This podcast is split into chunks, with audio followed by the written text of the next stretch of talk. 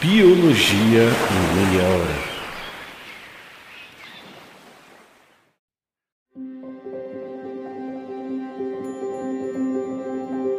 Por que em biologia tem tanto nome para decorar? Quem deu nome a todos os bichos que existem? E por que, que eu tenho que aprender classificação biológica?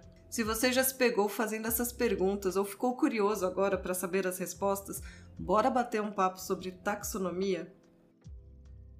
Acho que a primeira coisa importante para comentar é que o ser humano é, por natureza, um animal classificador. Sim, a gente gosta de dar nome aos bois. Isso significa que nós temos uma tendência natural de querer não apenas entender, mas também organizar o mundo ao nosso redor. A própria continuação da nossa existência depende dessas habilidades. A de reconhecer similaridades e diferenças entre objetos e a capacidade de dar um sentido linguístico a tudo isso. Ou seja, precisamos nomear as coisas para podermos falar delas. Isso se aplica aos alimentos que gostamos, os objetos que criamos, as atividades que exercemos e, claro, os organismos ao nosso redor. O mundo biológico contém uma quantidade incrível de diversidade, cores, tamanhos e formatos. E para falarmos sobre esse mundo, sobre suas características, comportamentos e relações, vou dizer que os nomes serão um primeiro passo importantíssimo. Assim, a descrição, nomeação e classificação dos seres vivos é responsabilidade da taxonomia. É por meio dessa disciplina que os cientistas categorizam os organismos de modo a tornar mais fácil a comunicação científica sobre as informações biológicas dos seres. A classificação usada hoje teve seu início formal com Carl von Linné no século XVIII. Como outros antes dele, Linneu agrupou os organismos com base em semelhanças compartilhadas. Essas semelhanças podiam ser tanto características externas quanto internas. Linneu agrupou informações de suas próprias investigações e de outros pesquisadores e colocou tudo junto em um grande documento, o Sistema Naturae. Ele também utilizou consistentemente e não só formalizou, como também popularizou uma certa maneira de atribuir nome às espécies, a nomenclatura binomial que na verdade foi criada pelo naturalista Gaspar Bauwin no século XVII. Linneu utilizava uma expressão composta de duas partes, a primeira determinando o gênero e a outra, o epíteto, determinando a espécie.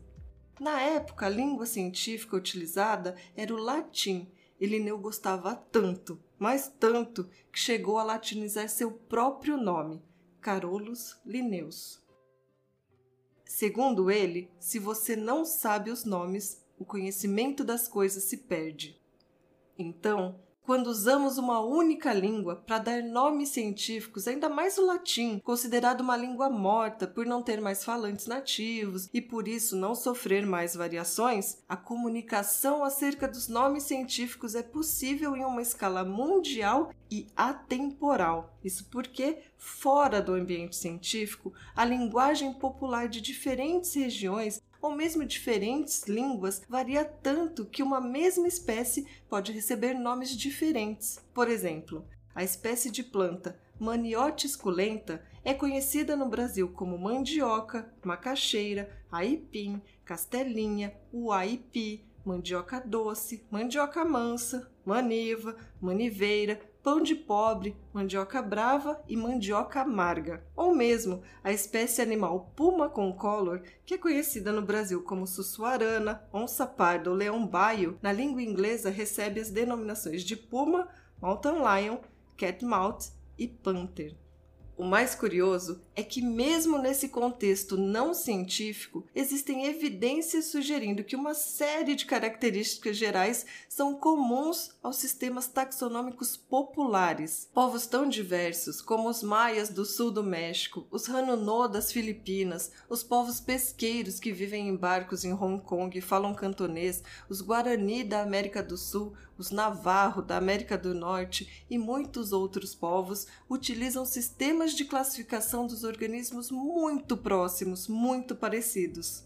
A palavra taxonomia em si foi criada após a morte de Linneu em 1813 pelo botânico sueco Agostin de Candolle. O termo deriva do grego, sendo que a primeira parte, taxis, pode ser traduzida por ordenação, e a segunda parte, nomia, significa regras, ou seja, as regras da ordenação, ou melhor, as regras da classificação. A taxonomia utiliza uma classificação baseada em uma estrutura hierárquica, na qual grupos menores são encaixados em grupos maiores. Os nomes hierárquicos dos organismos refletem atributos físicos gerais de todos os organismos que compõem aquele agrupamento. Por exemplo, animais incluídos no grupo Molusca compartilham a característica de possuírem corpos moles. Essa hierarquização vai de espécie para gênero, depois família, ordem, classe, filo, reino e domínio. Assim, por exemplo, os gatos domésticos pertencem à espécie Felis catus. Isso significa que eles se encontram no gênero Felis, que é composto de outras espécies como Felis chaus, que é o gato selvagem que habita a Ásia, dentro da família Felidae, juntamente com os gêneros como puma, pantera, lynx, dentro da ordem carnívora, com outros carnívoros como ursos, focas e lobos, dentro da classe mamália, que também inclui zebras, baleias e humanos, dentro do filo cordata, que engloba todos os vertebrados, o anfioxo e os tunicados, dentro do reino animalia, que inclui invertebrados como insetos, aracnídeos, esponjas, águas-vivas, e finalmente fazem parte do domínio eucariota, que engloba todos os organismos que possuem células com núcleo definido. É por isso que em biologia temos tantos nomes, porque o mundo biológico é numeroso. Os cientistas da área da taxonomia, os taxonomistas, atribuem nomes exclusivos para todos os tipos de organismos que eles encontram pela frente, ou seja, para todas as diferentes espécies. Esses nomes científicos serão os rótulos que poderão nos ajudar a descobrir mais sobre as espécies e nos permitirão ter certeza de que estamos falando da mesma coisa. O processo taxonômico, ou seja, a forma como os pesquisadores nomeiam os organismos, começa com um taxonomista separando espécimes coletados ou amostras coletadas em conjuntos separados de acordo com o que o taxonomista acredita ser espécies diferentes. Uma vez que os espécimes foram separados, o próximo trabalho é ver se eles já têm nomes atribuídos a eles ou não. Isso pode envolver o trabalho com guias de identificação, a leitura de descrições que podem ter sido escritas há 200 anos e o empréstimo de espécimes nomeados de museus e herbários para comparar as amostras. Tal comparação envolve caracteres externos, mas às vezes há a necessidade de dissecar estruturas internas ou até mesmo realizar uma análise molecular do DNA. Já que agora temos essa ferramenta de genética moderna, por que não? Se houver correspondência, os espécimes podem representar uma nova espécie sem nome anterior. O taxonomista vai então escrever uma descrição incluindo as maneiras pelas quais as novas espécies podem ser distinguidas ou diferenciadas de outras e criar um nome exclusivo para ela em formato latino. O nome e a descrição devem ser então devidamente publicados para que outros taxonomistas possam ver o que foi feito e no futuro possam também identificar seus próprios espécimes coletados. Este é um processo que pode levar anos. Hoje, a taxonomia moderna enfrenta dois grandes desafios em primeiro lugar, um desafio qualitativo, que é chegar a um consenso científico sobre a categoria básica em torno da qual a taxonomia foi construída, as espécies, e assim melhorar a delimitação entre elas. O segundo, que é um desafio quantitativo, é o grande número de espécies na Terra que precisam ser descobertas e descritas estimadas em pelo menos 10 milhões, considerando apenas os eucariotos e das quais uma pequena fração de menos de 2 milhões já foi nomeada até agora. E a gente não pode esquecer que grande parte dos organismos não são necessariamente grandes e fáceis de serem coletados. A maioria são microorganismos, animais invertebrados ou plantas que exigem habilidades especializadas para correta identificação ou classificação. Existem milhões de espécies que ainda não foram descritas e há muito poucos taxonomistas para fazer o trabalho, especialmente em países como o nosso, com grande biodiversidade, mas economicamente mais pobres. Esses desafios, a delimitação de espécie a quantidade de organismos não categorizados, estão intimamente ligados a dois desejos que a comunidade científica e a sociedade esperam da taxonomia. Por um lado, dar rigor empírico às hipóteses das espécies. Isso significa um conjunto fechado de características que delimitará precisamente a espécie, e a estabilidade aos seus nomes, o que exige um trabalho de delimitação cuidadoso, muitas vezes minucioso e demorado. Por outro lado, uma aceleração no ritmo da descrição das espécies pode levar a hipóteses errôneas e, portanto, nomes instáveis. A maioria dos biólogos evolucionistas agora concorda que as espécies são linhagens separadas de populações ou metapopulações em evolução. A briga está em quando, ao longo de um contínuo evolutivo, linhagens separadas devem ser reconhecidas como espécies distintas. Nesse contexto, surge uma discussão, de novo, sobre a delimitação de espécies, que é fundamental para acelerar a integração de novos conhecimentos e métodos de biologia populacional, filogenética e outras disciplinas evolutivas na taxonomia. Para ilustrar um pouco a complexidade e a dificuldade encontradas no campo da taxonomia, daqui a pouquinho eu conto a trajetória de como foi determinado o que seria uma cobra. Fala, gente! Você já ouviu falar do CENTED? O Centro de Pesquisas de Alvos Moleculares é um centro de pesquisas aplicadas da FAPESP com sede no Instituto Butantan. Lá, os pesquisadores buscam identificar e validar alvos moleculares envolvidos em doenças inflamatórias, com o objetivo de desenvolver novos fármacos usando venenos, secreções animais, moléculas naturais e sintéticas como ferramentas de estudo. Quer saber mais? Então segue lá no Instagram, arroba Brasil. Abraços! Se eu dissesse que eu vi no meu quintal um animal rastejante de corpo alongado, sem membros, você diria que eu vi o quê? Uma minhoca? Uma anfisbena ou uma cobra? O que define uma cobra? As cobras são um grupo único de organismos que, de uma forma ou de outra, sempre tiveram um papel especial na história e na cultura humana, desde a cobra mítica do Jardim do Éden até a víbora que matou a rainha Cleópatra. Algumas pessoas podem achar as cobras aterrorizantes e repulsivas, outras belas e fascinantes, mas o que todos têm em comum é um grande interesse por essas criaturas que prosperaram neste planeta por milhões de anos muito antes dos humanos aparecerem. As cobras estão tão profundamente entrelaçadas na cultura humana que não importa em que parte do mundo se viva, se as cobras fazem parte da fauna local, elas também têm um papel importante no folclore, mitos e lendas locais, seja o basilisco ou a hidra da Grécia Antiga, os naga da Índia, Midgar, a serpente marinha da mitologia escandinava ou o boitatá dos tupi-guarani no Brasil. Todos esses mitos, lendas e anedotas históricas têm em comum criaturas que são chamadas de cobras ou serpentes. Parece que todo mundo sabe o que é uma cobra, embora as definições possam ser um pouquinho diferentes. Isso nos leva a uma questão biológica sobre o que é uma cobra. O primeiro estudioso, conhecido por ter tentado fornecer uma definição do que é uma cobra, foi o filósofo grego Aristóteles em A História dos Animais de cerca de 350 anos antes de Cristo. Espera aí que eu vou ler aqui a definição dele retirada do livro 1 da História dos Animais.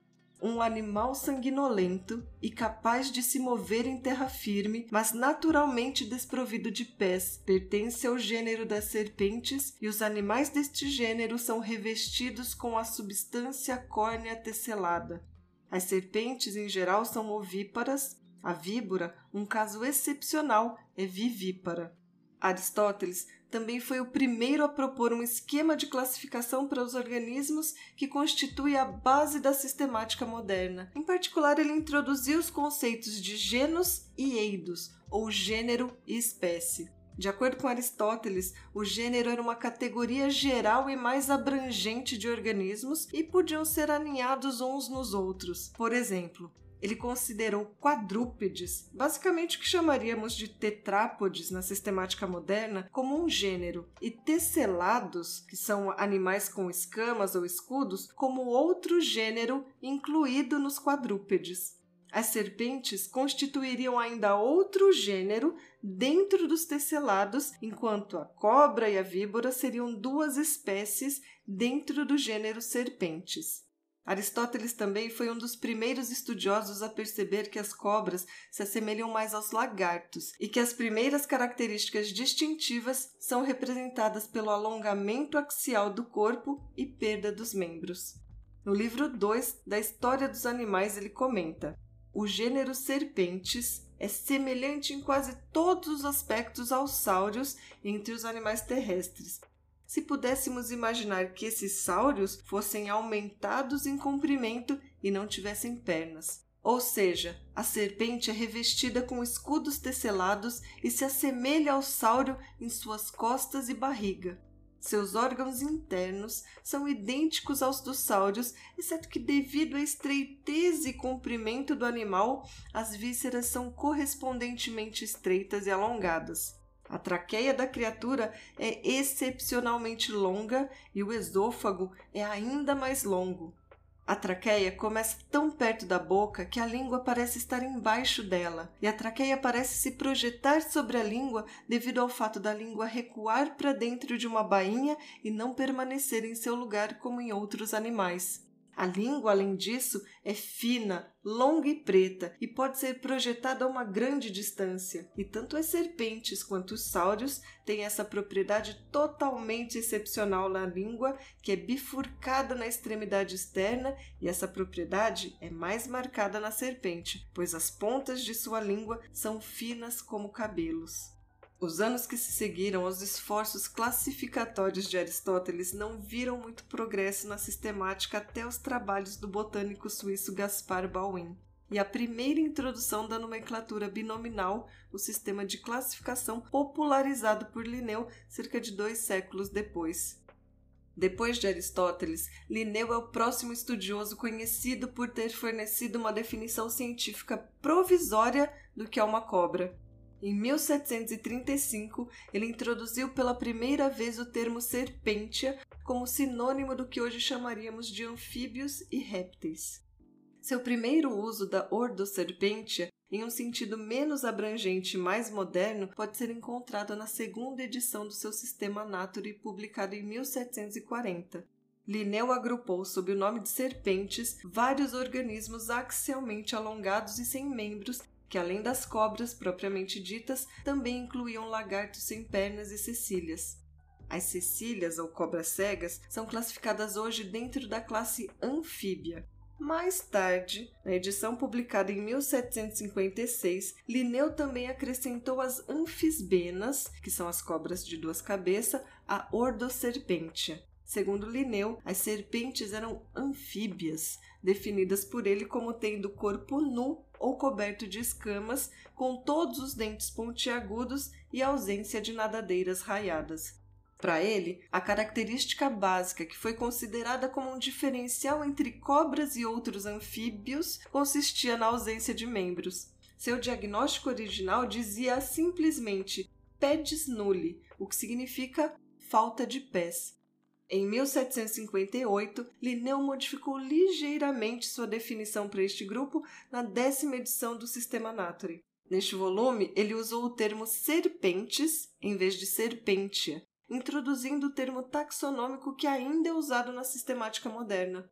Sua nova definição de serpentes dizia o seguinte: organismos que respiram pela boca e não têm pés ou barbatanas, no entanto, apesar da nova edição, Linneu ainda incluiu sua Ordoserpentes dentro de sua classe anfíbia, sendo que a Ordoserpentes incluía novamente não apenas cobras, mas também cecílias, anfisbenas e lagartos sem pernas. Nos anos que se seguiram aos trabalhos pioneiros de Linneu, vários estudiosos tentaram refinar o conceito do que é uma cobra. O primeiro deles foi Alexandre Brongniart em 1800, que propôs que o nome Ophidians fosse usado no lugar de serpentes, termo que mais tarde seria latinizado em Ophidia e usado de forma intercambiável com serpentes. Os Ophidians de Broniar foram definidos como répteis, Assim como os crocodilianos, quelônios e lagartos, os ofídeens possuem costelas longas e curvas, são capazes de fertilização interna, põem ovos com casca calcária e cujos filhotes são semelhantes aos pais em todos os aspectos. Esse ponto foi feito principalmente para destacar as diferenças entre os dois principais grupos que na sistemática moderna seriam chamados de répteis e anfíbios. As principais diferenças entre os ofídeos de Broniar e outros sáurios, isso é, crocodilianos e lagartos, consistiam no fato de que os ofídeos tinham apenas um ventrículo no coração, não tinham pernas, os machos têm um pênis emparelhado, que hoje chamamos de hemipênis, as fêmeas põem ovos com uma casca calcária macia e não tinham o osso externo. E sem o externo, unindo as costelas, elas ficam livres permitindo o aumento do diâmetro do corpo do animal, e é por isso que as cobras podem comer coisas bem grandes. Lá por 1811, Nicolaus Oppel foi o primeiro a perceber que as cecílias deveriam ser colocadas em uma ordem distinta que ele chamou de nuda, junto com os lagartos sem pernas.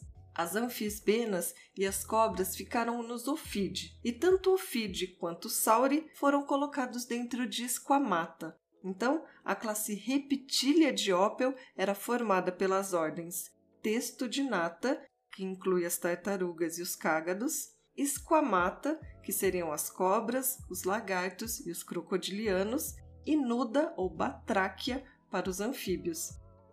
Linneu, por outro lado, considerou a categoria Reptilia como parte de sua anfíbia.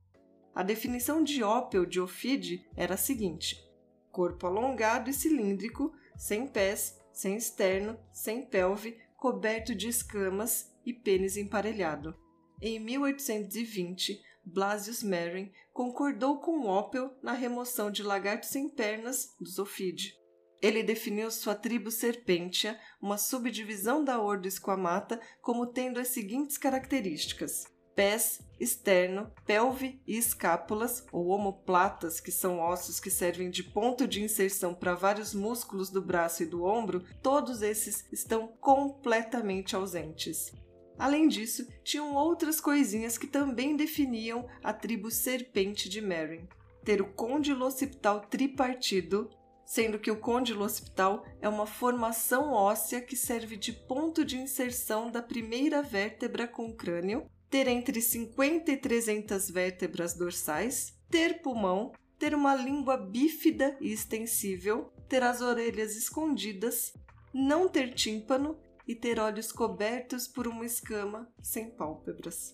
Somente em 1830, Johann Wagner finalmente definiria serpentes no sentido moderno, ou seja, incluindo um grupo de cobras que fora deixado de fora anteriormente, as escolecofídeas, mas excluindo lagartos sem pernas e anfisbenas. Olha só o breve, mas incisivo diagnóstico proposto por Wagner para a ordem serpentes. Mandíbulas conectadas por um ligamento em seu ápice. Isso significa que as serpentes possuem as duas metades da mandíbula livres, sendo que ela fica presa apenas por um ligamento elástico na ponta de cada metade, permitindo uma grande abertura lateral. É como se o osso da parte de baixo da nossa boca pudesse se abrir ao meio. Após um acordo universal sobre o que deveria ser considerado uma cobra ter sido alcançado por Wagner, uma série de trabalhos com o objetivo de colocar alguma ordem entre os diferentes grupos de cobra foi publicada. As cobras são um mosaico de características anatômicas, nenhuma das quais se aplica a todas as cobras e que também não exclui os outros escamados. Portanto, não tem uma resposta simples e curta para a pergunta: o que é uma cobra? Esta é provavelmente a razão pela qual o próprio conceito de cobra tem sido tão volátil na história da classificação animal. O que define as cobras é uma combinação única de características físicas e comportamentais que está ausente em outros répteis, bem como a falta de características que são usadas para definir alguns grupos semelhantes, por exemplo, anfisbenas, lagartos sem pernas e cecílias. Um determinado animal é facilmente identificado como uma cobra porque é uma criatura axialmente alongada, com um corpo coberto de escamas, sem membros e, por fim, possibilidade de movimentação modificada do crânio, onde as maxilas são móveis em relação à caixa craniana rígida. Assim, dá para abrir bem a boca. Isso é uma cobra, por enquanto. Quanto mais informações forem coletadas, morfológicas, ecológicas, moleculares, melhor poderá ser a nossa compreensão sobre qualquer grupo de organismo. E quanto mais sabemos sobre eles, melhor será o gerenciamento acerca da conservação das espécies e das interações com humanos, seja de interesse econômico para alimentação ou mesmo para a saúde, considerando a produção de medicamentos, controle de epidemias e pandemias, acidentes com animais peçonhentos, e muito mais. E como diria Linneu, nomina sinessis perit econitio derum. Se você não sabe os nomes, o conhecimento das coisas se perde. Eu sou a Mila Massuda e você acabou de ouvir o Biologia em Meia Hora.